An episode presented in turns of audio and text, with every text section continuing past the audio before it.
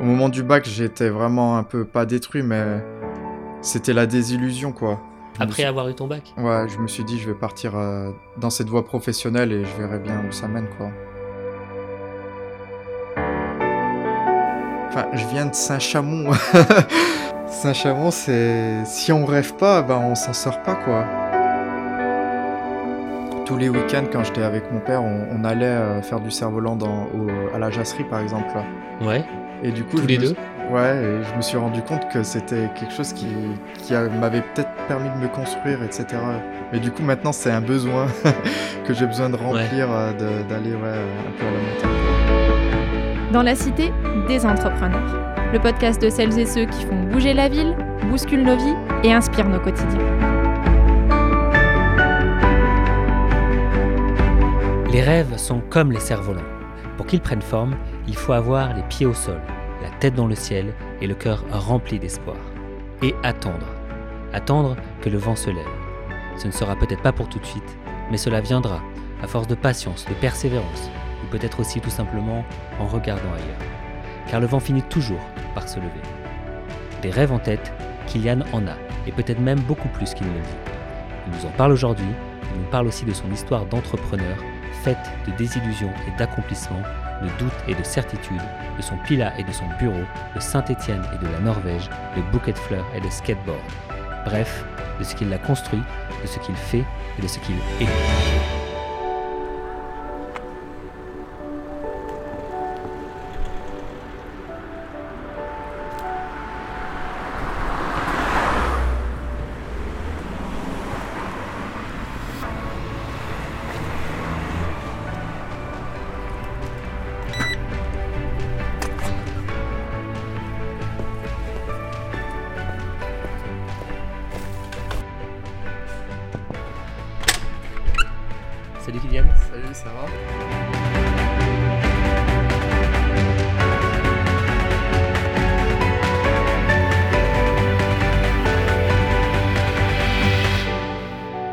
Kylian, moi je suis très content d'être avec toi ce matin. Premièrement parce que c'est le premier épisode de ce nouveau podcast. Et deuxièmement car on a déjà parlé de ton métier. Euh, on est voisins de, de pépinière. Tu m'as Mm. un peu montré ce que tu faisais. Tu m'as un peu parlé de ton parcours. Et j'avais hâte d'en savoir plus parce que ton parcours est atypique. Et ton métier, euh, je l'avoue, m'a assez fasciné. Donc déjà merci euh, de nous recevoir dans ton bureau. Bah, bienvenue, hein. Situé au Mixeur, pépinière d'entreprise située en région Auvergne-Rhône-Alpes, à Saint-Étienne, en plein cœur du quartier créatif, sur le site de l'ancienne manufacture d'armes. Donc c'est un quartier assez étonnant quand on arrive, pour ceux qui connaissent pas, du centre-ville, avec euh, des rues qui sont plutôt étroites. Quand on arrive ici, on, on a plein de lumière, on a l'impression un peu de, de, de respirer. Toi qui as un métier créatif, euh, qu'est-ce que le quar- quartier t'inspire? Est-ce qu'il il crée quelque chose chez toi? Bah, moi, en fait, euh, je suis tombé un peu amoureux du quartier quand euh, j'ai participé à, à la première, l'une de mes premières biennales du design. C'était avec mon lycée euh, quand j'étais à Joseph Hopman à- avant. Et du coup, C'est un lycée à Saint-Étienne? C'est un lycée qui n'existe plus. C'était un lycée professionnel et qui euh, maintenant la section est partie euh, à Mimar.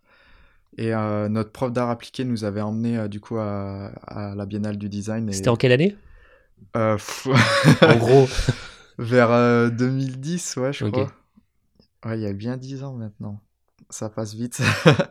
Mais ouais, c'était du coup de découvrir ce quartier. Puis aussi, je trouve qu'il y a vraiment un, un héritage. C'est-à-dire que le fait que ce soit des anciennes euh, usines de la manufacture d'armes, il y a quand même ce- cet héritage très important et je suis super heureux en fait de, de, l'avoir intégré et que aussi euh, la ville ait, pu le, réhabiliter et, en faire quelque chose parce que c'est vraiment des grands espaces, euh, etc. Il y a le festival Positive Éducation qui, prend place dans la, la cité du design aussi et je trouve que c'est vraiment super intéressant de faire revivre ce quartier qui euh, dans les années euh, les années 1900 était vraiment proactif, euh, il y avait vraiment une, une énorme activité, etc. quoi. tu le connaissais avant de faire la première biennale dont tu parles? Tu l'avais? Franchement, non, ouais, franchement, je connaissais pas. Je savais qu'il y avait des, des usines, enfin des anciennes des usines, anciennes usines mais je connaissais pas du tout et vraiment d'y être allé pour la première fois, ça, ça permet de, de voir vraiment le- l'espace en fait, quoi, le- la grandeur. euh, architecturalement, c'est vachement intéressant, quoi. Ouais, l'espace, c'est quelque chose qui est assez euh, dingue, moi, je trouve, ici. Ouais. Euh, la façon dont, dont il est présenté, enfin, même si Mhm. il avait d'autres objectifs, d'autres d'autres rôles il y, a, il y, a, il y, a, il y a plusieurs, il y a plusieurs années. Alors, euh, donc on, est, on dit qu'on était au Mixeur, Ouais. euh, qui est la porte d'entrée euh, du, du- de, de, cette, de ce quartier. Ça fait combien de temps que tu es là? Alors moi, ça va faire euh, huit mois à peu près. Je suis rentré en juillet, donc après le premier confinement. Et ça, ça a vraiment changé ma façon de travailler, j'ai envie de dire. tu, travailles, tu travaillais chez, chez toi avant? Ouais, voilà, je travaillais en freelance euh, chez moi. Et, euh, et j'avais vra- j'étais vraiment en recherche de sortir de chez moi. Parce De- que? d'avoir une routine le matin, de d'aller se balader, enfin juste euh, le fait de d'aller d'un point A à un point B pour travailler, ça, ça, ça change la vie, je trouve, c'est très important. Et euh, tu habites à Saint-Etienne ouais. Et du coup, euh, ouais, ça a vraiment changé ma façon de travailler, puis aussi de rencontrer d'autres personnes en fait, d'autres personnes euh, qui travaillent dans un, un milieu créatif. Et d'avoir des, des ressentis d'entrepreneurs aussi, enfin des, quand on a des questions sur euh, ah ouais mais ça je le voyais pas comme ça et on a c'est super bien de pouvoir échanger avec d'autres entrepreneurs et euh, ouais ça m'a ça m'a grave aidé dans dans mon évolution entrepreneuriale. Ouais, à la fois côté social et puis côté pro pour, euh, Ouais. pour avoir des connexions. Ouais. Ok. Euh, T'arrivais à travailler chez toi Non, c'était plus compliqué, tu, tu dis. Bah C'est pas euh, pareil. Ouais, j'arrivais bien à travailler mais mais j'avoue, j'étais pas très discipliné, c'est-à-dire Ouais. euh, le matin, bah, j'allais me euh, me lever, déjeuner, déjeuner devant l'ordi, et après, euh, j'allais me laver, genre vers midi, par exemple. Enfin, alors Ouais, que là, c'est, beaucoup plus conditionné, en fait. Ouais. Je me lève, euh, je prends café, douche, je vais au, bou- au boulot. Le je vais au boulot est très important, en fait, je trouve. Ouais. Bah, Tu ça viens- permet de se connecter, de s'aérer l'esprit, puis juste de, hop. Puis des fois, je viens en skate ici, du coup, euh, Oui, j'ai vu que t'avais un skate du coup, c'est super cool parce que accroché derrière ta porte. ça fait vraiment un- une première euh, petite mini-activité physique, mais aussi ça, ça détend, quoi. Et t'en as besoin pour ton métier?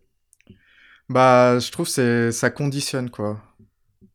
Je dirais pas que c'est quelque chose de vraiment essentiel, mais ça permet de, de se lancer dans, hop, je vais au boulot, c'est, c'est une journée qui démarre, etc. Il va se passer plein de choses, quoi. Donc tu viens à pied ou en skate, c'est ça? Ouais, Ok. T'es pas, loin de- t'es pas loin du bureau. non, ouais, je suis pas loin. T'es de Saint-Etienne Euh, j'ai grandi à Saint-Chamond, Ouais. donc euh, ça va, ouais, on peut De la dire que je je je suis d'ici, quoi. T'aimes bien ta ville, t'aimes bien ta région? Ouais, j'a- j'adore vraiment euh, vivre ici. T'as vécu à l'étranger, je crois, tu m'avais dit. Ouais, Ouais, alors j'ai vécu un un an et demi en Norvège. Ouais. Où ça? J'ai fait, en fait, c'était dans mon ancienne vie professionnelle. Ouais. J'avais fait des déplacements là-bas, donc j'avais fait à, à Tromsø, c'est dans le cercle polaire tout au nord, et à Oslo aussi. Du coup, euh, j'ai fait six mois à Tromsø et un an à, à Oslo. Et après aussi, part... j'ai vécu un an et demi à, à Londres. Et euh, à chaque fois, j'étais trop content de rentrer. en vrai. Ah oui? Ouais. J'avais ce besoin de, de retrouver euh, mon Pila. euh.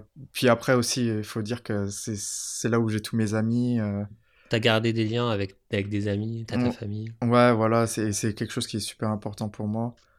Et euh, mais puis je fais beaucoup de, de vélo. Du coup, euh, j'ai- j'adore aller dans la montagne, dans le au Bessa par exemple, rouler. euh, c'est quelque chose qui qui est vachement important. J'ai- j'ai- je trouve dans même ma façon de travailler, j'en ai besoin. Et puis euh, avant tout, c'est vraiment euh, ça peut paraître drôle comme ça, mais sur la- l'aspect euh, de la- l'alimentation. Ouais. En fait, dans ces pays-là, je me suis, j'ai vraiment eu du mal à, à cuisiner, à m'alimenter parce que je retrouvais pas des produits comme ici, quoi. En fait, moi, j'a- j'adore le terroir, j'adore les petits producteurs et d'avoir des, d'acheter des vrais produits du marché, par exemple. Légumes, viande, Légumes, Tout. viande, ouais, tout. fromage. Fromage surtout. Et ouais, c'est des choses qui m'ont vachement manqué à- quand j'étais à l'étranger.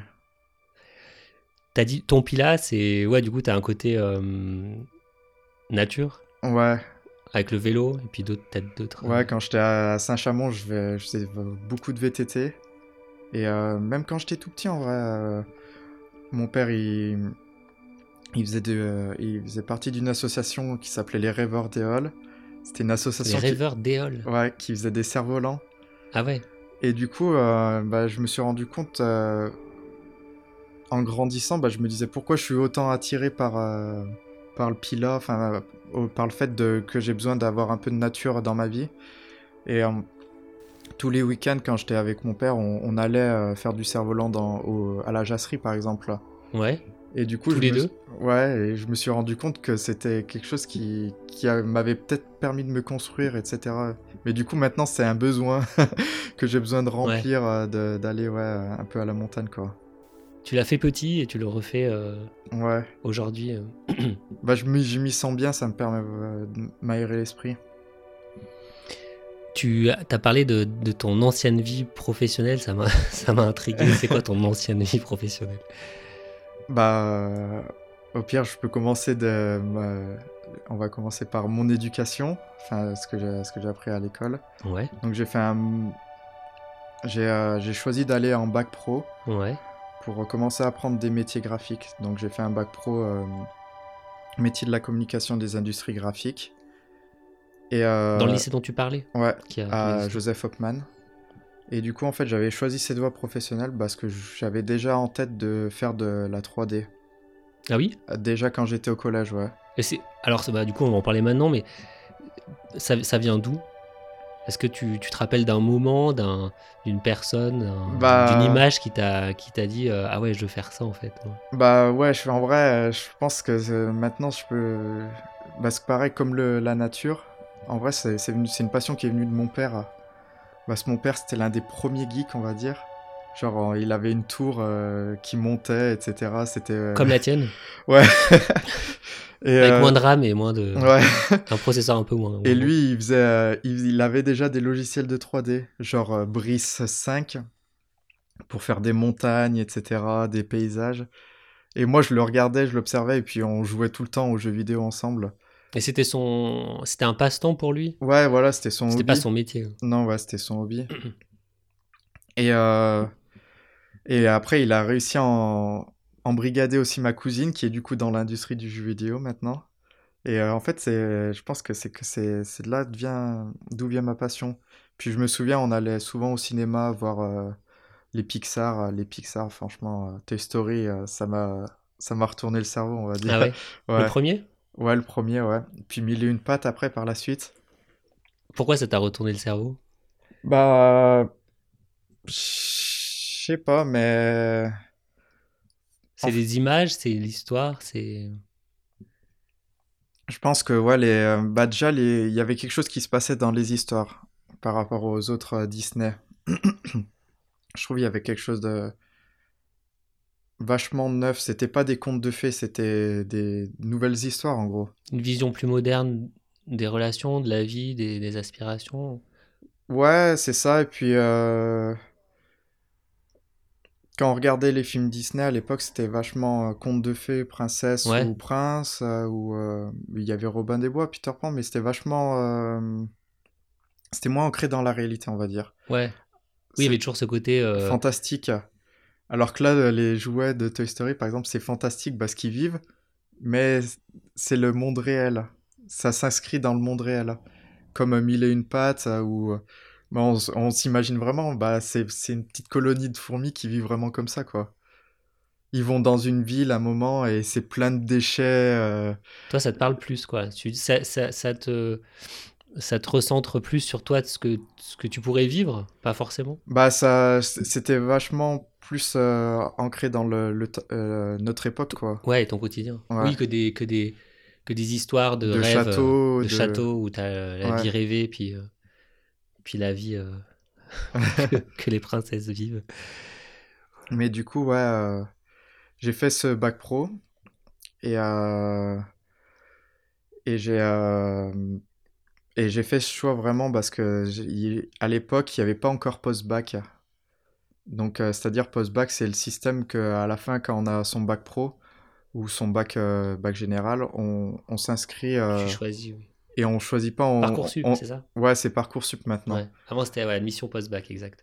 Et avant, quand j'étais au collège, j'ai choisi d'aller dans la voie bac pro parce que je me disais, je vais apprendre déjà des logiciels comme Photoshop, Illustrator qui sont super importants dans l'industrie de la 3D. Et, euh, et euh, à l'époque, il y avait déjà encore euh, ces admissions avec l'aide de motivation, entretien individuel, etc.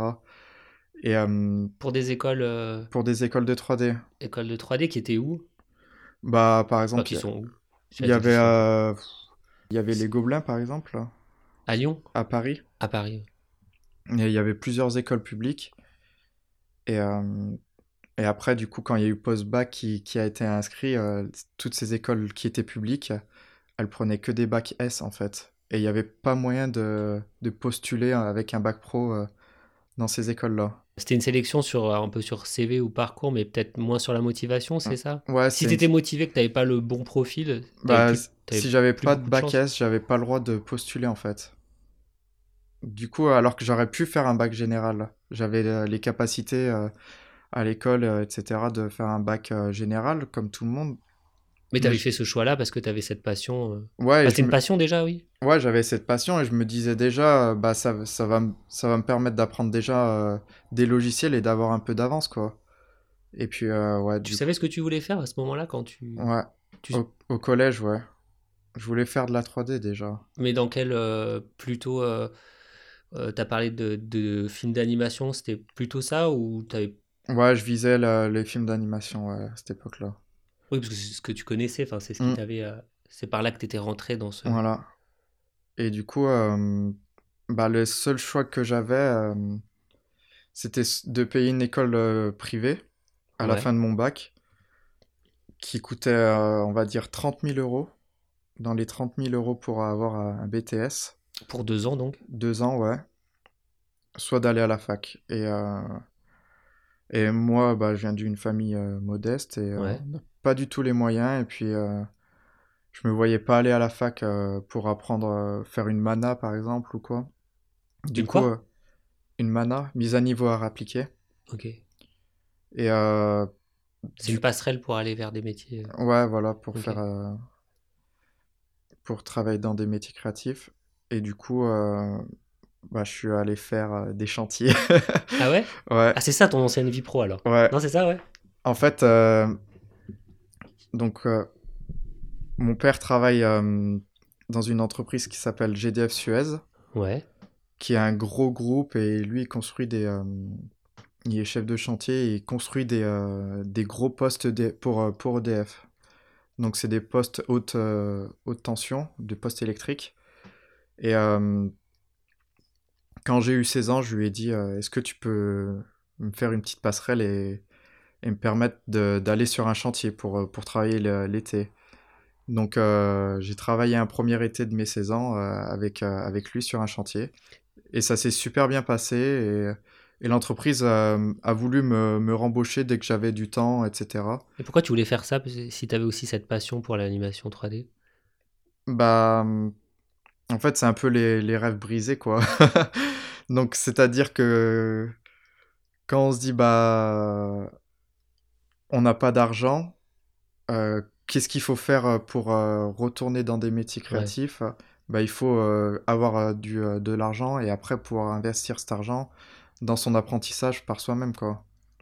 Ouais, c'était le côté pragmatique. Tu te dis, ici, je pourrais, je pourrais travailler dans ce domaine-là et avoir de l'argent. Et c'était quoi pour avoir de l'argent pour payer les, études, c'est ça? Bah, pour, euh, pour me, lancer. me lancer dans la vie, ouais. Et puis, euh, rien qu'acheter un ordi, par exemple. Et euh, en vrai, au moment du bac, j'étais vraiment un peu pas détruit, mais c'était la désillusion, quoi. Quand il fallait, à ce moment-là, du coup, je vais. Après avoir eu ton bac? Ouais, je me suis dit, je vais partir dans cette voie professionnelle et je verrai bien où ça mène, quoi.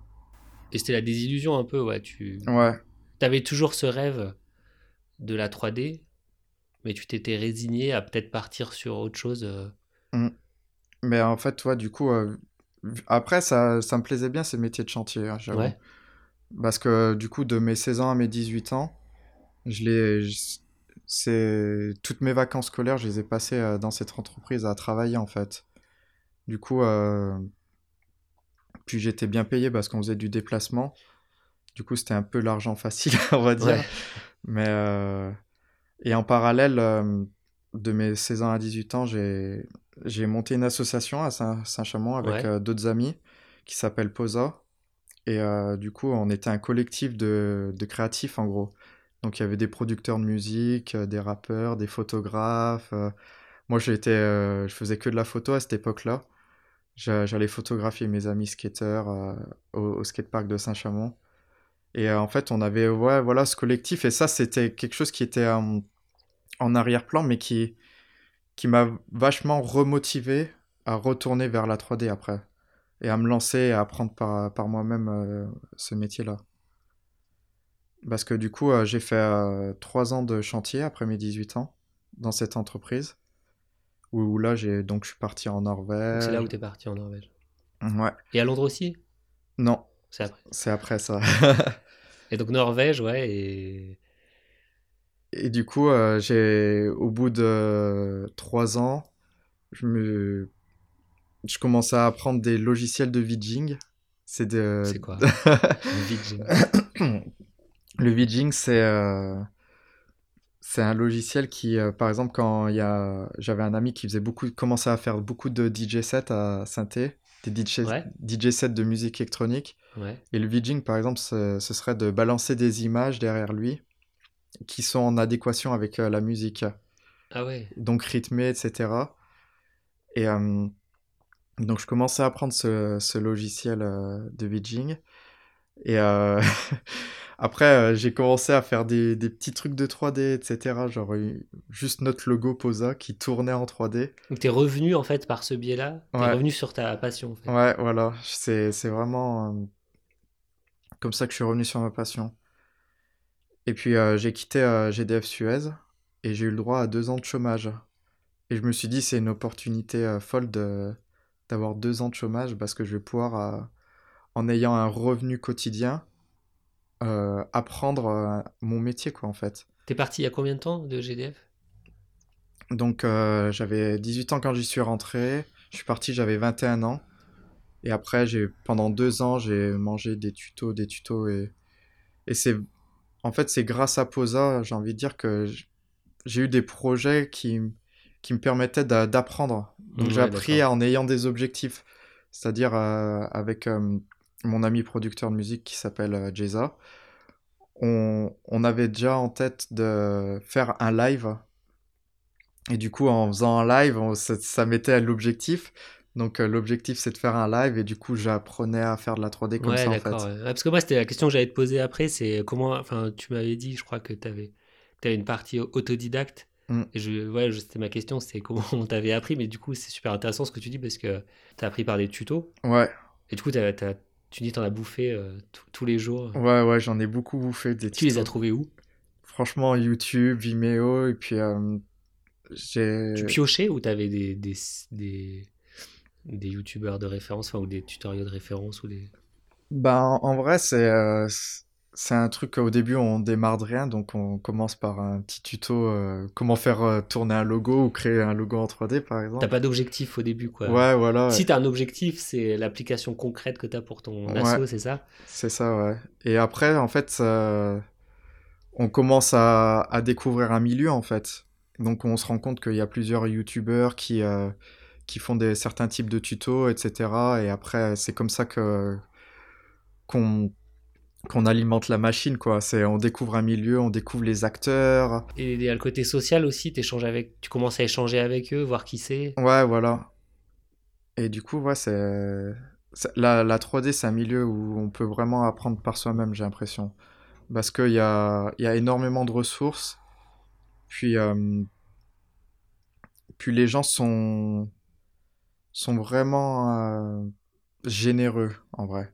Parce qu'on peut trouver facilement des, des scènes, par exemple, et après, après décortiquer soi-même euh, des scènes 3D. Et, et c'est, c'est vachement enrichissant pour, euh, Ça veut dire que les personnes, souvent, elles peuvent partager leurs fichiers sources. Enfin, je, enfin, la façon dont elles ont travaillé, elles les publient comme ce qu'il y a dans le. Ouais, c'est ça. Comme dans le domaine de l'informatique, où, il y a des plateformes qui permettent de partager le code. Puis tout le monde est, est prêt à tendre la main, en vrai, aussi. C'est vrai que je trouve qu'il y a vraiment ce truc d'entraide. Ouais. Ouais. Parce que la 3D, c'est un, un, milieu euh, vachement riche en vrai. Il y a vachement d'aspects techniques à, savoir, etc. Et euh, du coup, hum, tout le monde, euh, même les, les, personnes qui ont 20 ans d'expérience, diront toujours j'apprends des trucs tous les jours. Parce qu'il y a tout le temps des, nouveautés, etc., des, nouvelles façons de faire. Et du coup, euh, tout le monde est, vachement dans l'échange, dans l'échange de, procédés, quoi. Du coup, c'est, euh, c'est un milieu qui est vachement intéressant. Et euh, je trouve que c'est vachement facile, du coup, d'apprendre ce métier par soi-même, quoi. Je suis convaincu d'une chose, le talent, ça n'existe pas. Le talent, c'est avoir l'envie de faire quelque chose. Je prétends qu'un homme qui rêve tout d'un coup, il a envie de manger un homard, il a le talent à ce moment-là, dans l'instant il a le talent à ce moment-là pour manger convenablement un homard, pour le savourer convenablement. Et je crois qu'avoir envie de réaliser un rêve, c'est le talent. Et tout le restant, c'est de la sueur, c'est de la transpiration, c'est de la discipline. Je suis sûr de ça. L'art, moi, je ne sais pas ce que c'est. Les artistes, je connais pas. Je crois qu'il y a des gens qui travaillent à quelque chose, qui travaillent avec euh, une grande énergie finalement. Et l'accident de la nature, je n'y crois pas. Figure imposée, faire du rap épais, c'est j'ai plus de mille engins dans ma forteresse. Tout ce qui m'intéresse,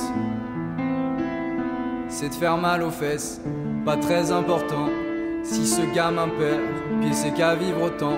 En vrai, il l'a bien cher, chez. En vrai, il l'a bien cher, chez. Un mini verre de gin avec un peu de tonique pour rincer ma figure iconique.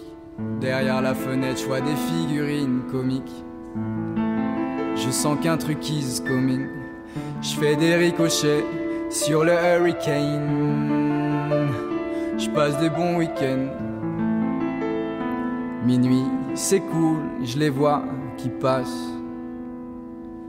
Minuit, cool, je les vois qui passent dans des pirogues avec des surfs.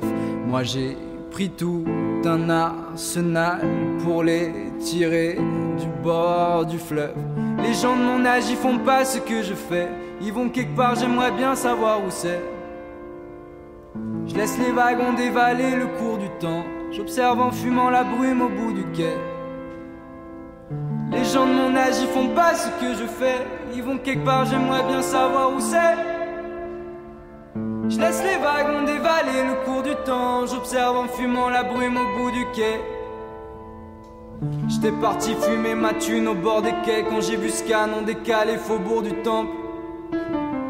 Un art t-shirt de portichet et des meurtrissures sur les avant-bras. Accagé sur les tempes, attaché dans ses cheveux longs. Des bouts de tissu, des fleurs qu'elle a. Arraché sur des tombes, le tout qui tombe en dessous du cul, comme si ces idées noires avaient fait pousser des réponses et des questions. Sac de nœuds comme c'est là cette pompe. Bref, je demande qu'est-ce qui se passe. Elle me dit ça va. Je réponds non. Elle me dit si si. Je réponds pas. Elle me dit les gens de mon âge ils font pas vraiment ce que je fais. Ils vont quelque part. Moi j'aimerais trop savoir où c'est. Minuit, c'est cool. Je les vois qui passent dans des pirogue avec des surfs. Moi j'ai pris tout un arsenal pour les tirer du bord du fleuve. Les gens de mon âge ils font pas ce que je fais. Ils vont quelque part, j'aimerais bien savoir où c'est.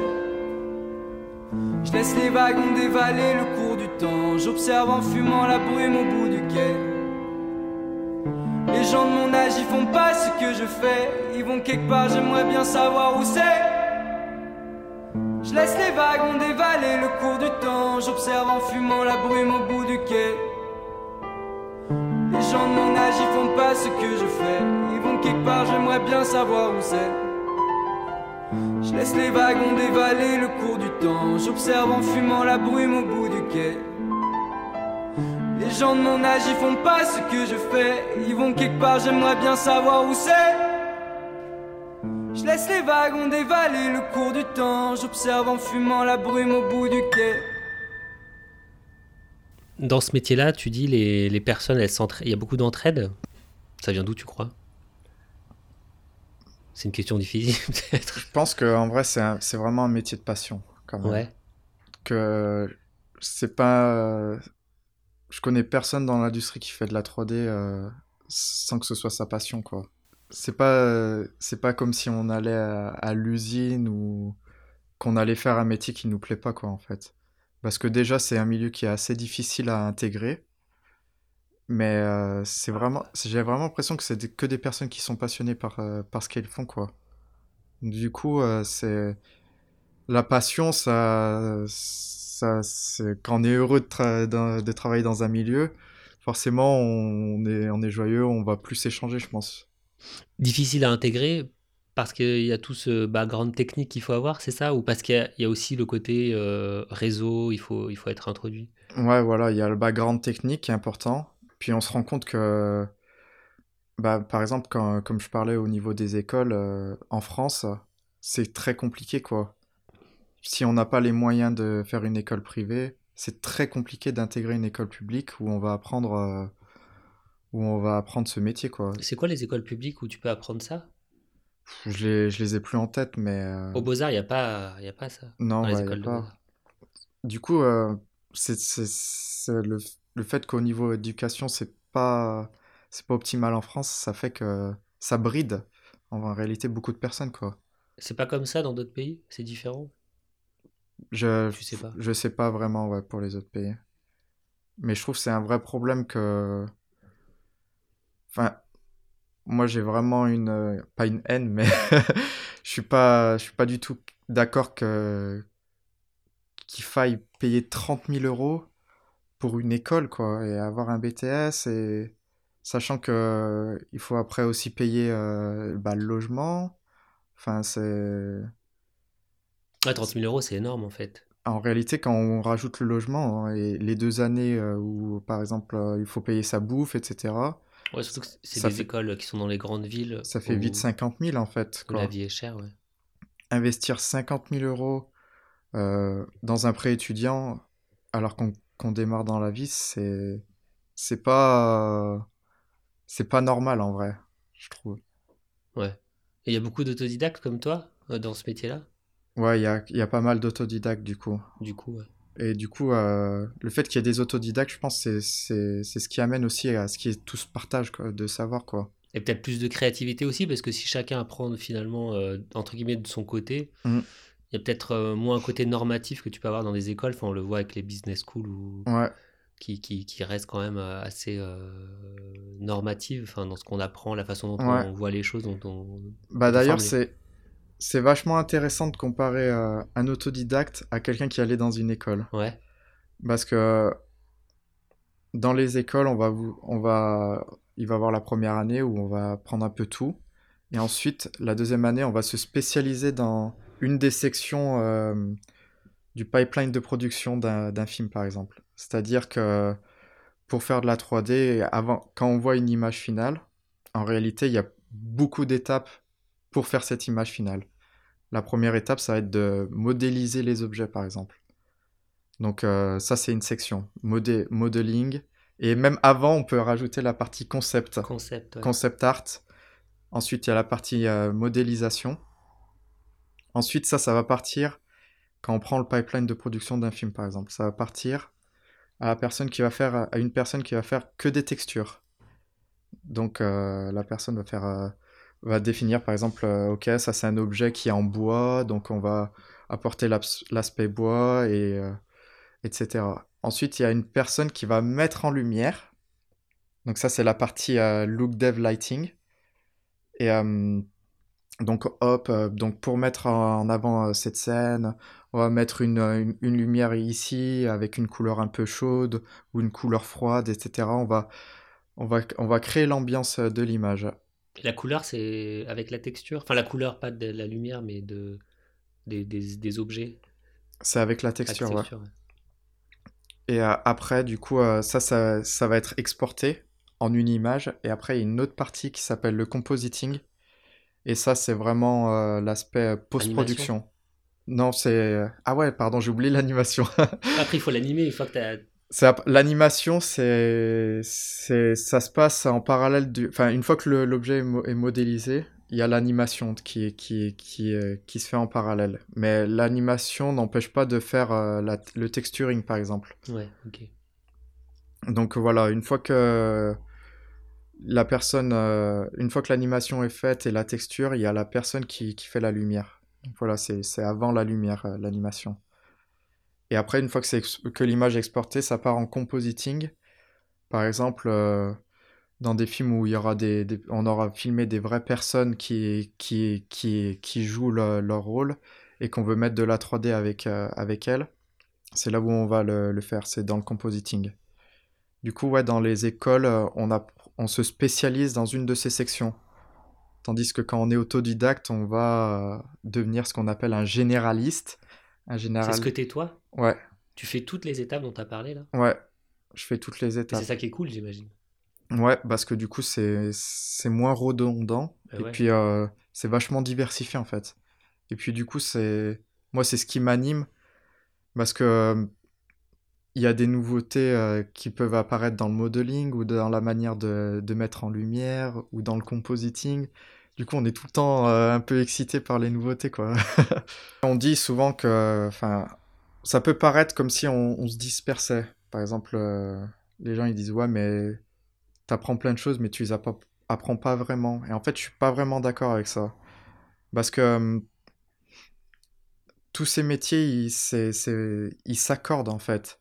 C'est-à-dire qu'on peut apprendre une technique de modeling et l'appliquer euh, au lighting. En fait certaines sections peuvent enrichir d'autres. Et je trouve ça, c'est pour ça que je trouve ça dommage que dans les grands studios d'animation, par exemple, on soit attelé à une seule tâche. Parce qu'en réalité, si on mixait un peu plus les savoirs, eh ben, je pense qu'il y aurait moyen de, de, simplifier des tâches, par exemple, ou, que chacun puisse apporter sa petite technique qui, ah d'accord, en fait, ça m'inspire ça, euh, je, vais, euh, je, vais, je vais essayer de faire une nouvelle technique, ça ouvre l'esprit, en fait.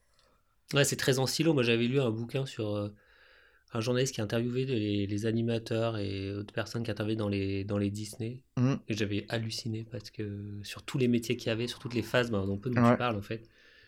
Et euh, ça a l'air très en silo, en fait. Ouais. C'est vachement. Euh, Toi, tu travailles vraiment différemment, en fait. Ouais. Mais ton, ton, métier, c'est. Enfin, si on parle de ton métier, tu, toi, tu te, dis, tu te présentes comment? Animateur 3D Tu fais de la 3D tu... Non, je dis. Euh... On demande un repas de famille, tu fais quoi? Euh, Un repas de famille. un repas de famille, je dis ouais, que je fais, je fais des images de synthèse en 3D pour le milieu du luxe et de la musique. C'est ce que je dis en général. Donc, ça permet de se dire euh, ok, c'est pour de la pub et ça, ça dit ensuite le secteur que, avec lequel je travaille. Quoi. Après, pour, quand je rencontre d'autres professionnels, c'est, je suis 3D technical artiste. Ok. Et je fais de la direction artistique aussi. Comme pas mal de métiers créatifs, tu as, as, ouais, as l'aspect créatif mm. et l'aspect technique de maîtrise des, des outils. C'est ça, ouais. Et j'imagine que bah, tu peux être bon dans l'un et moins bon dans l'autre. Il y en a un qui est peut-être plus facile. Euh, j'imagine que la sensibilité artistique, la compétence artistique vient peut-être plus de loin. Euh, c'est plus euh, quelque chose qui, qui s'apprend moins vite. Ton point de vue sur ce sujet? Sur la sensibilité artistique? Ouais. En vrai, ça, c'est c'est le plus dur à apprendre. C'est vraiment avoir une vision. C'est, on dit tout le temps avoir la vision, etc. Euh, il est vachement important quand on travaille dans la 3D.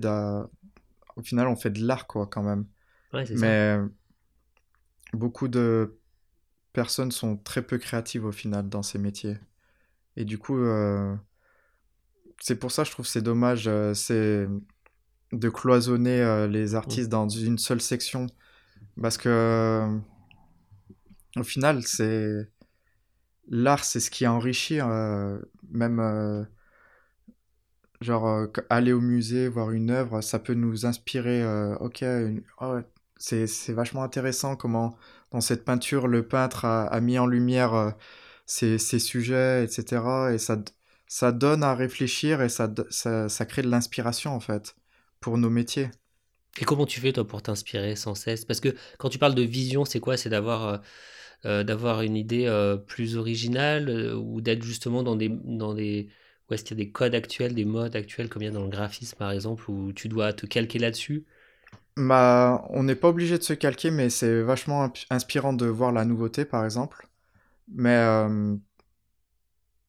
moi, ce qui est les choses qui m'inspirent, vu que je viens de, d'un milieu de, avec mon association Posa, mmh. c'était vachement inspirant de. Ok, j'écoute la musique que la personne fait et qu'est-ce que ça m'inspire, qu'est-ce que j'ai envie de créer quoi pour illustrer cette musique? Ou le premier, la première, euh, le premier médium qui m'a vachement intéressé, c'est, c'est, la photographie. Du coup, euh, je me suis intéressé à la photographie, à la photographie de mode particulièrement. Et après, j'ai découvert euh, le milieu de la mode. je commençais à m'intéresser aux marques de mode, leur savoir-faire. Pourquoi, par exemple, on va payer une robe mm. Chanel 5000 euros alors qu'une robe Zara en vaut de 20 quoi? Alors pourquoi? Bah en réalité, il y a tout un savoir-faire derrière. C'est qu'il y a une passion, etc. Et y a, ça va être fait à la... Bon, tout est fait à la main, même chez Zara. Mais il y a, y a cet héritage, enfin c'est quelque chose de vachement complexe. Ça, serait... Vraiment une heure de. Mais la mode, tu travailles. Ouais, toi, c'est un des secteurs pour lequel tu travailles beaucoup, c'est ça hein? Ouais. Mode et, musique, t'as dit. Ouais. Et du coup, c'est. Euh, c'est des milieux où il y a des codes à avoir quand même. Je trouve que. Les... Artistique ou? Artistiquement, ouais. c'est important de quand je vais rencontrer des clients, par exemple, je vais pas m'habiller de la même manière que quand je viens au boulot, par exemple. il est vachement important d'avoir des codes euh, vestimentaires. C'est, ça va être par exemple sur la paire de chaussures. la personne, euh, l'interlocuteur que je vais rencontrer va direct reconnaître euh, ce que je porte, etc. Ça milieu vachement dans le jugement. Mais une fois qu'on a compris ces codes, c'est, comme ça qu'on peut l'intégrer en fait. Si on, revient sur ton parcours, tu as appris tout seul? Ouais. Et, euh, et quand est-ce que tu as décidé de, de, créer ton, ta structure? Elle s'appelle comment ta structure? Euh, Il n'y a pas de nom en fait. J'ai pas de nom, ouais. Ton, ta marque, c'est ton. C'est mon nom, ouais. C'est ton prénom-nom, c'est ça? Parce que j'ai pas encore l'ambition d'être euh, un studio, entre guillemets, pour l'instant. Pour l'instant, je travaille tout seul, en freelance. Donc tu travailles pour des agences ou des prestataires qui eux-mêmes travaillent pour des marques, c'est ça? C'est ça, ouais. Je suis embauché principalement par des studios qui eux ont déjà du coup un contrat, etc. Mais petit à petit, euh, ça commence à changer quoi. J'espère euh, que dans la prochaine année, j'ai direct, euh, enfin j'ai mon premier contrat direct avec une marque par exemple. Ça, ce serait une grosse avancée pour moi. Et les marques pour qui tu, travailles indirectement, elles, elles, connaissent, elles savent que c'est Kylian Maupin qui a fait, euh, qui a fait cette création, justement, non C'est là où c'est dur, peut-être de... Ouais, Elle, euh, parce que ce qui, est, ce qui est mis en avant dans, dans ce genre de situation, c'est le studio pour lequel je travaille. Et ouais. Après, moi, quand je communique sur, euh, sur mes, mes travaux, ça j'arrive à tirer mon épingle du jeu aussi, quoi. Oui, toi, tu peux dire dans ta com, j'ai vu que tu utilisais Instagram ou peut-être à d'autres canaux tu, euh, tu peux mettre en avant le client final, c'est ça Ouais, c'est ça. Et du coup, euh, c'est euh, en, fait, vu, que c'est vachement riche et que moi je parle principalement à des professionnels, les gens savent que dans une campagne de pub, bah, il n'y a, y a pas une seule personne derrière. C'est, ça va être plein, de, plein, plein d'autres intermédiaires, quoi. Et puis c'est un petit milieu, non, j'imagine Ouais, c'est un petit milieu. Et puis, le milieu de la com, au final, c'est un petit milieu, mais qui est intransigeant. c'est un milieu qui est très difficile à... Sur le résultat? Sur le résultat, ouais, c'est très intransigeant déjà, mais surtout, c'est un milieu qui est, qui est pas facile à intégrer. C'est-à-dire que le réseautage, c'est c'est la chose la plus importante euh, pour réussir, quoi. Et comment tu fais, toi, alors, pour développer cet aspect? Bah, hum, moi, j'ai commencé très tôt déjà, en vrai. C'est-à-dire que même quand j'ai quand j'avais 18 ans, que j'allais faire des chantiers, je commençais déjà à réseauter pour, mes amis qui, qui, faisaient de la musique, par exemple. Du coup, euh, c'est un peu ma porte d'entrée, ça a vraiment été la musique, on va dire.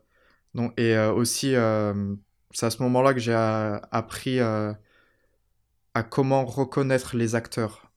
C'est-à-dire que moi, je viens de Saint-Chamond, et comment je vais reconnaître la personne idéale à qui envoyer un message sur les réseaux sociaux? Donc, euh, j'ai tout de suite appris à lire les crédits, en fait, tout simplement. Donc, euh, ok, euh, ça c'est un tel projet. Qui a travaillé dessus? Tac, tac, tac, je lise les personnes, je commence à les suivre et au moment où je me sens prêt, je les contacte. En leur disant. Tout simplement tu des parles de leur projet ou tu parles de toi, de tes projets? Tout simplement des fois euh, en disant salut, j'adore ce que tu fais. Euh, et euh, j'aimerais bien te rencontrer en fait. C'était vraiment à la base dans l'idée de rencontrer les personnes parce que les personnes que je contactais à l'époque, elles avaient quand même une vision artistique qui était vachement intéressante et vachement inspirante. Ouais, tu, voulais t'inspirer de ça. Ouais. Et tu, ça, tu le faisais sur Instagram, ce contact-là? Principalement. Principalement, ouais. Je vu que tu n'avais pas de compte LinkedIn. je l'ai supprimé il n'y a pas longtemps. C'est vrai. Donc tu trouves des clients euh, toi-même. Euh, depuis que tu as commencé, là, ton, ce projet-là, il y a une évolution, il y a eu des, des moments déjà que tu as passé? Je pense qu'on peut peut-être recontextualiser euh, au fait de... À la fin de mes deux ans de chômage, j'ai été embauché pour une start-up à Londres c'est là-bas que j'ai commencé à faire euh, mon vrai réseau et à rencontrer des personnes, euh, des acteurs euh, du, du milieu, quoi. C'était une start-up de quoi? C'était une start-up qui faisait de la réalité augmentée. Des, donc c'était... quand j'ai intégré cette start-up, leur, leur créneau, c'était de... Leur innovation, c'était de vouloir faire des, des filtres, comme on retrouve sur Instagram ou Snapchat, et, euh, et de créer un API qui pouvait être intégré dans des browsers, genre euh, Google Chrome, Mozilla. un API, c'est quoi? C'est euh, un API, c'est c'est comme un petit soft en fait, ou un petit plugin qui peut être intégré facilement. D'extension. D'extension, ouais, voilà. Donc d'un navigateur. Ouais.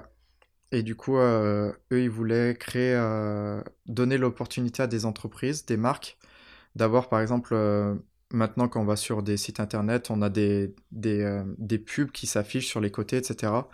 Et de rendre ces pubs euh, interactives.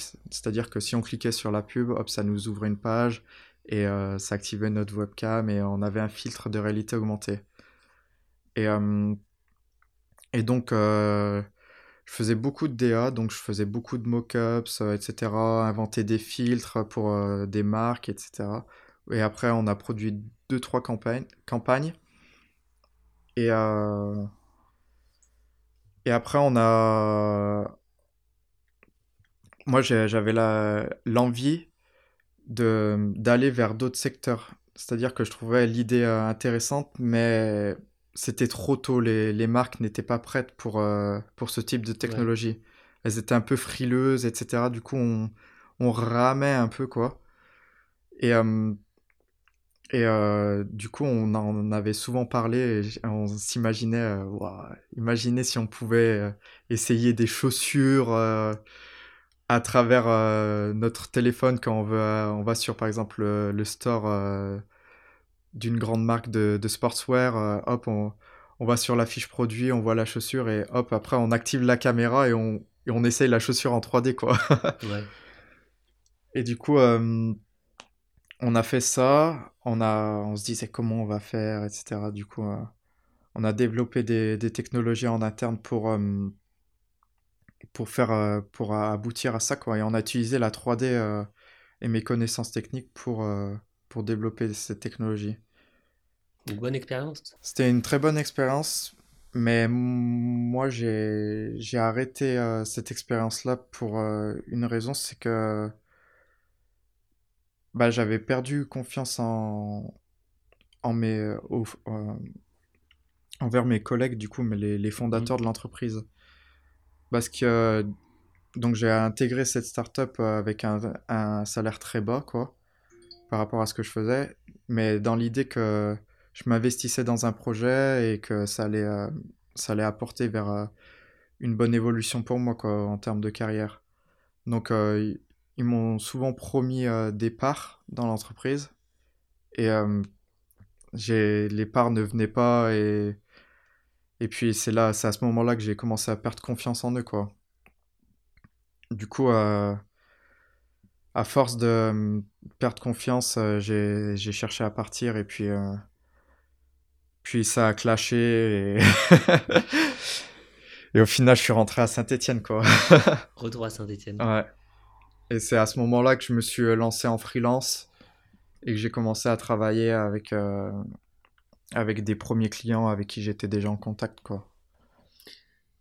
Quand est-ce qu'une entreprise, enfin une marque, donc euh, là en l'occurrence musique, euh, mode, elle décide euh, d'utiliser la 3D Il vient d'où le besoin en fait d'utiliser de la 3D C'est un besoin financier avant tout.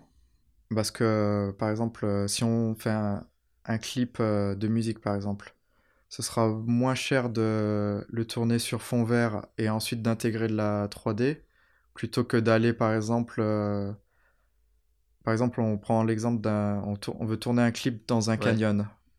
C'est plus simple de transporter un rappeur français dans un canyon euh, américain euh, et qu'on crée. Enfin, on crée le canyon en 3D.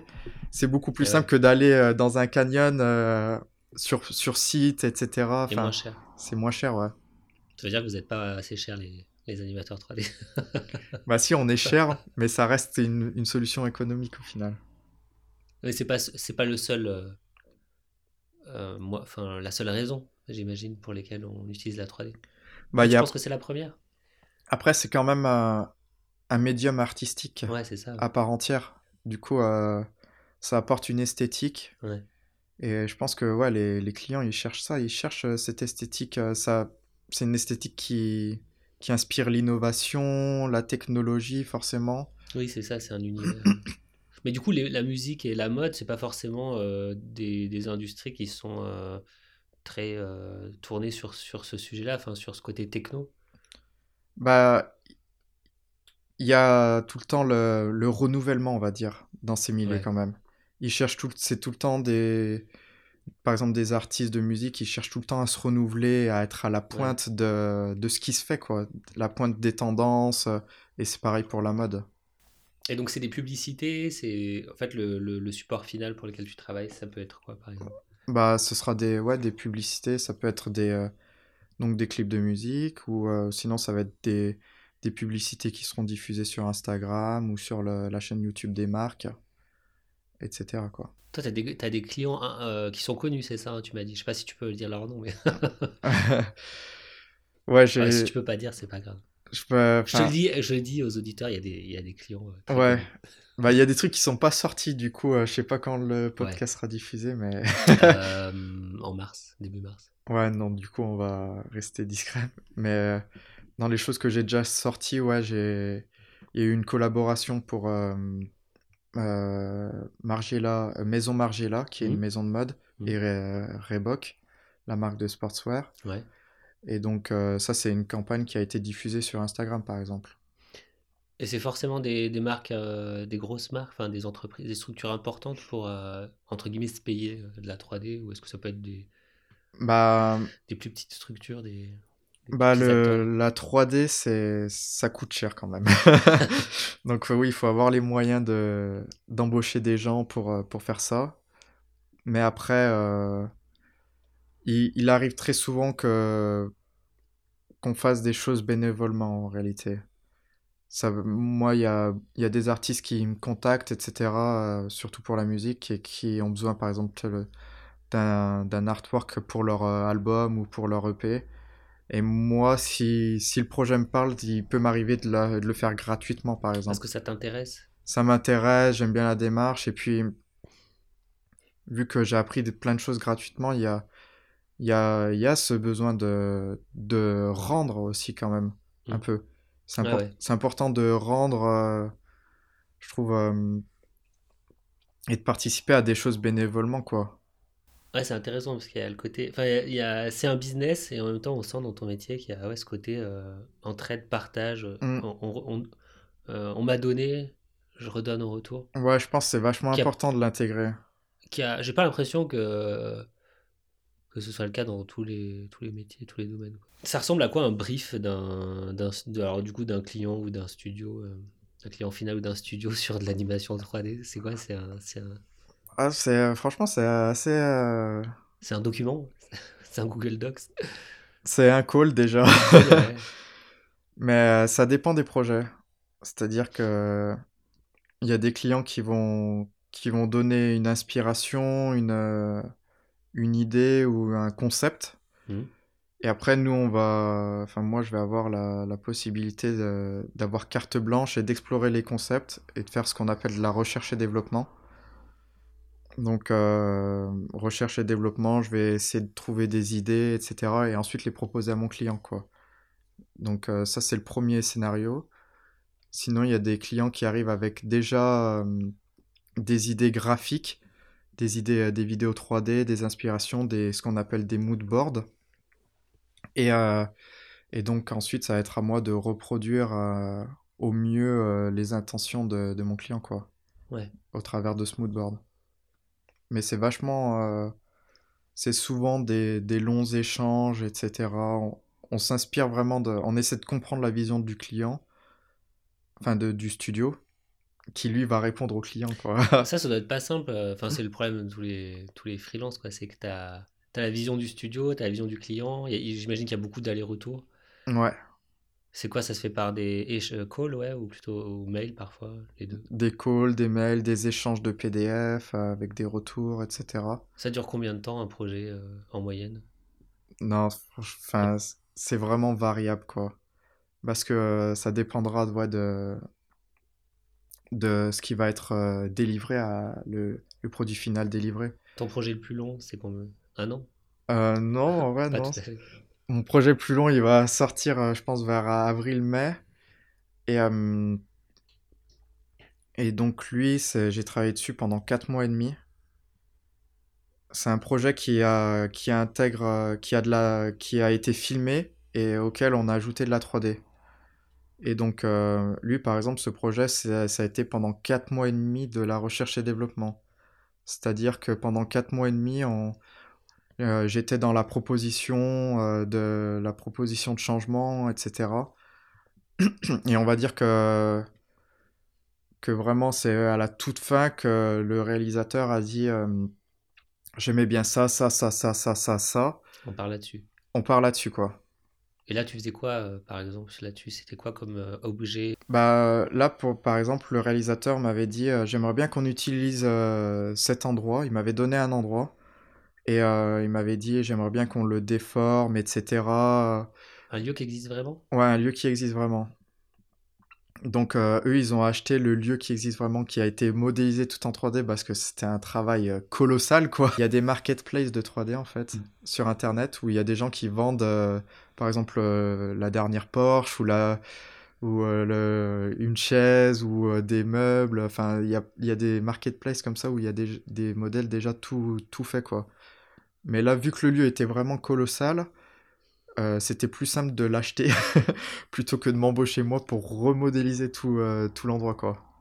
Mais après il y a des techniques avec euh, par exemple des scans, des scans, aller sur lieu, scanner l'endroit et ensuite. C'est avec des appareils photo. hein. Ouais. Et du coup, ouais, il m'avait donné un lieu, mais c'est après c'était libre cours à mon imagination de comment j'allais le déformer. Donc c'était à ce moment-là, j'étais force de proposition de Ouais. OK, on- et si on le déformait comme ça et ensuite à- en, faisant plusieurs itérations, euh, on arrivé à un résultat final euh, qui est intéressant quoi. Mais pour le coup, euh, c'est environ 400 dans les 400 450 itérations quoi sur un projet comme ça. Ah ouais, c'était la question que j'allais te poser. Il y a combien de. Mais c'est la première fois, par exemple, que ça, que ça m'est arrivé de faire autant d'itérations. D'habitude, c'est, euh, on va faire environ une vingtaine d'itérations. Et on va, euh, la- on va dire, ok, on part sur ça. Mais du, du coup, c'est pour ça que chaque client, enfin, chacun de mes clients, donc chaque studio, est différent, a des, des manières ça. différentes de travailler. Et puis toi, tu dois t'adapter, euh, oui, euh, au studio, euh, que ce soit plus dans la conception, comme tu dis, recherche développement, ou dans l'exécution de quelqu'un qui a une idée très claire de ce qu'il veut. Voilà, c'est ça. Des fois, tu fais des trucs que, que tu trouves euh, pas beaux, ou, ou tu dis, ah, cette idée, elle est pas bonne, non, ça t'arrive pas. En vrai, je, je fais beaucoup de tri quand même. Chaque projet sur lequel j'ai travaillé, il y avait quelque chose qui me plaisait quand même. Donc, euh, Tu prends pas tout ce qu'on te propose, c'est ça? Non, ouais, je prends pas tout, ouais. Si ça t'intéresse pas, tu prends pas. Non, ouais. Je trouve pas l'intérêt de faire quelque chose à reculons, en fait. Et ouais. Donc, euh, à chaque fois, y a, ça va être soit le client final qui va m'intéresser, soit... Après, c'est beaucoup d'échanges aussi. Travailler avec des... de bosser, Travailler avec des studios, on échange beaucoup. euh, C'est vachement enrichissant. On va reparler de ton bureau, non? Combien 11 mètres carrés? Ouais, Euh, Il y a deux ordinateurs. Alors, tu as, ta grosse tour euh, dont on entendra le son euh, que j'ai enregistré.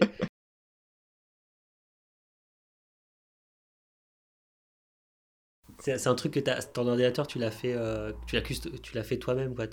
ouais, le- ça c'est une tour que j'ai montée. Mais quand j'ai commencé, euh, j'avais pas du tout ça, quoi. Ah ouais?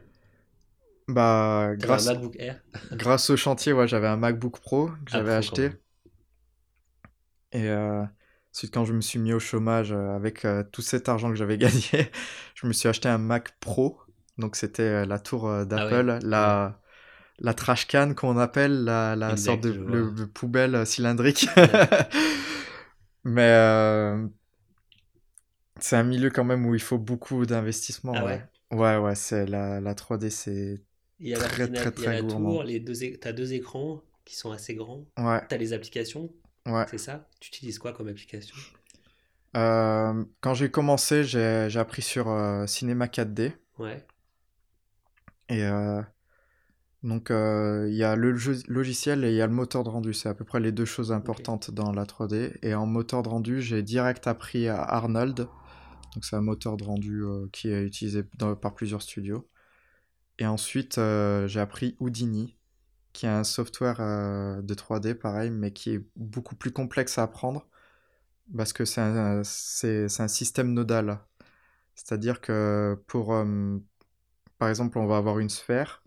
Si on veut la modifier, on va avoir un node qui s'appelle sphère. Donc c'est une petite boîte, pour expliquer. euh, ça, va être une petite boîte qui a une entrée et une sortie. Et ensuite, par exemple, si je veux la modifier, je vais, je vais mettre un, un modificateur, ensuite une autre petite boîte modificateur, et je vais connecter ces deux petites boîtes. Et dans le modificateur, je vais dire, bah, par exemple, je veux, euh, je veux créer une montagne, euh, enfin avoir un aspect montagne, et du coup, ça va déformer la sphère, et du coup, lui donner un aspect un peu plus montagneux, un peu plus rocheux. Et euh, c'est comme ça que, ce logiciel fonctionne. Donc, c'est-à-dire, c'est plein de petites boîtes qui créent une étape et qui, euh, et qui permettent de créer un résultat, quoi. Et ce qui est intéressant, c'est ce qu'on appelle un système procédural. Ce qui est intéressant, c'est que, hop, la petite sphère, si je veux la changer et si je veux mettre un cube à la place, eh ben, je vais mettre le node cube, mais toutes les étapes que j'aurai créées après, ça va, ça, ça va faire un ruissellement, en fait. Du coup, le cube, il sera déformé, il aura aussi cet aspect rush si je le connecte à, Ouais, je à la place de la sphère. A une décomposition de, de, tout- de tous les, toutes les parties de la création. C'est un peu comme si on avait son historique et toutes ces étapes de création euh, en visuel en fait.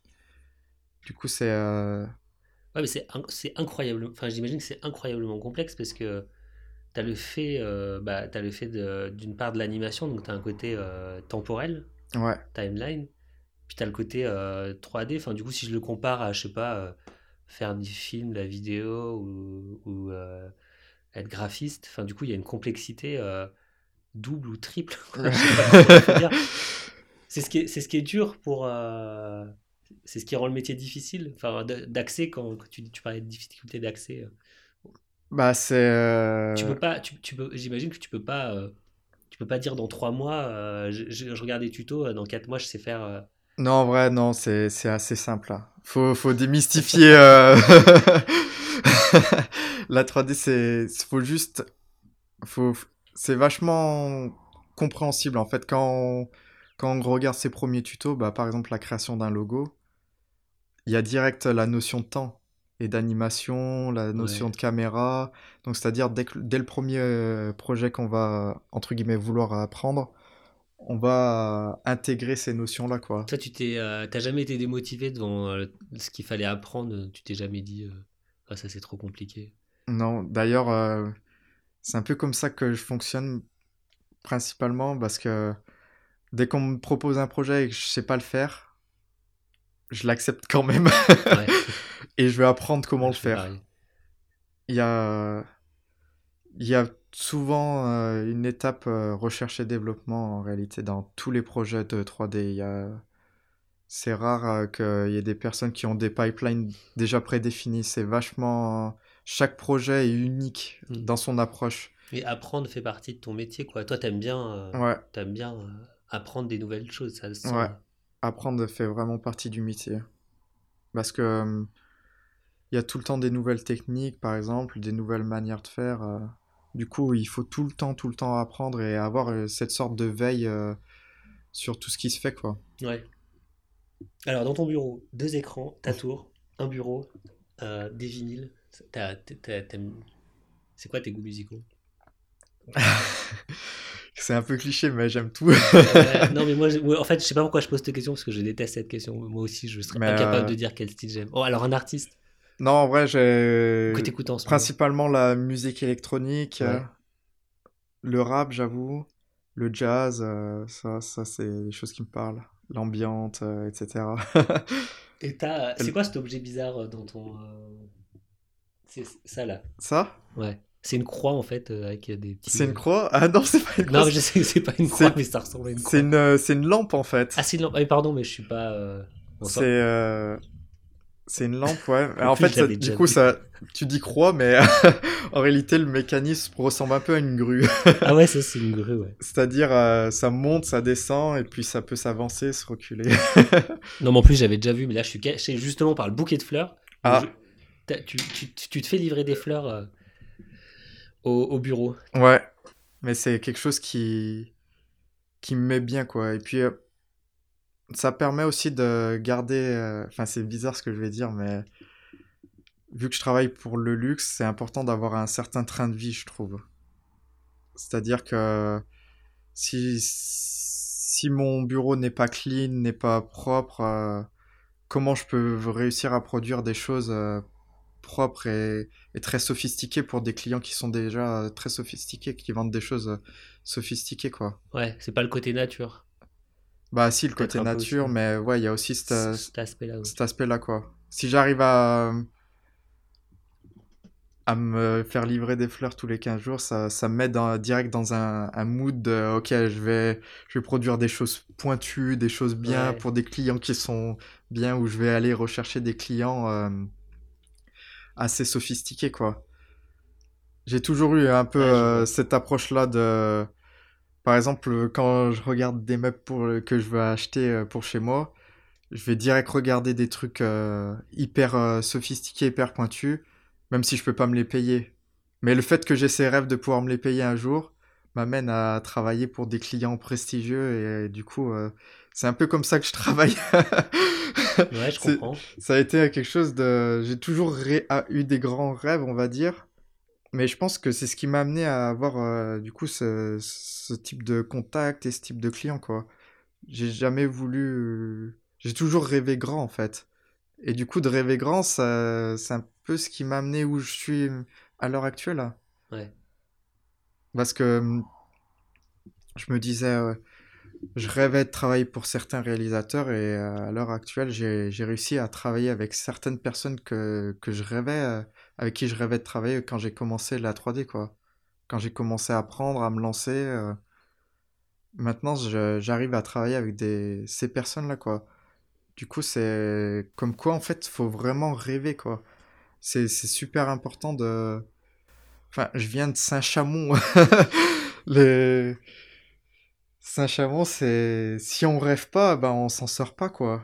Et vraiment, euh, avec mon association POSA, euh, on a, on a tous rêvé de, de s'en sortir. Et aujourd'hui, euh, quand je vois certaines personnes qui sont passées par, par cette association, qui réussissent dans la vie et dans leur milieu, etc., bah, je suis, on est trop fiers, tous trop fiers, on s'encourage, enfin, c'est... T'es accompli quoi, tu t'es, accompli. Et, et en même temps, t'as encore des rêves. J'ai encore des rêves, ouais.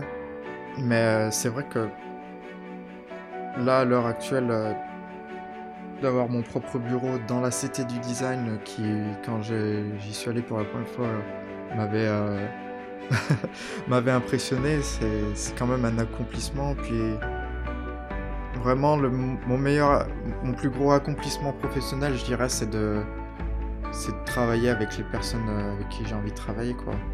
Ouais. Ça, c'est, c'est vraiment, tu, tu vois, tu, tu, me demandais tout à l'heure, euh, est-ce que euh, des fois je fais des choses que je n'aime pas? Mmh.